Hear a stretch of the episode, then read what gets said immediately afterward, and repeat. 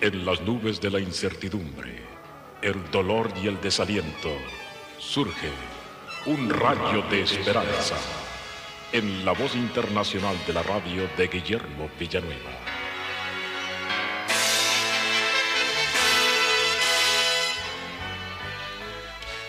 En una tropa americana, los soldados se reunieron alrededor del capellán, que era un clérigo, para ayudar a los soldados espiritualmente.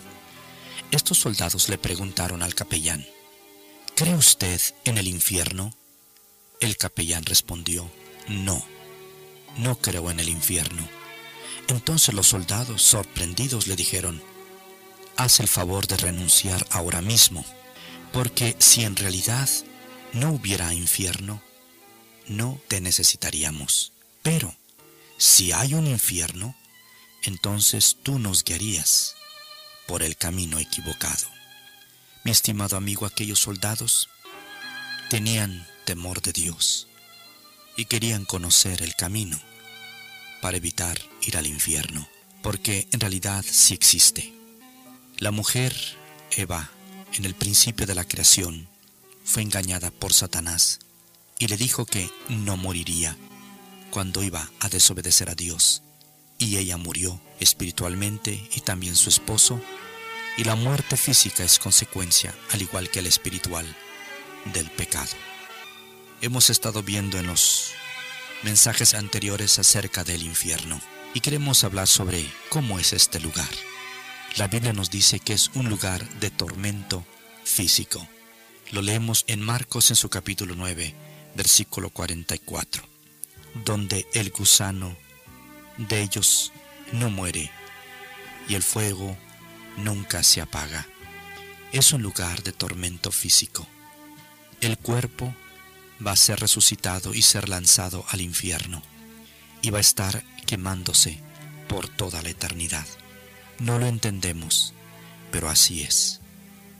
También dice la palabra del Señor que el gusano no muere. Cuando un cuerpo que es enterrado se convierte en polvo y también los gusanos desaparecen. Pero mientras hay gusano, es que hay cuerpo.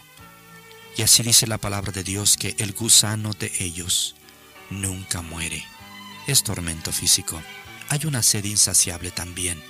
Dice la palabra del Señor que el hombre rico que había ido al infierno le pedía a Abraham que fuera Lázaro y mojara la punta de su dedo para que Lázaro viniera a refrescar solamente un poquito su lengua.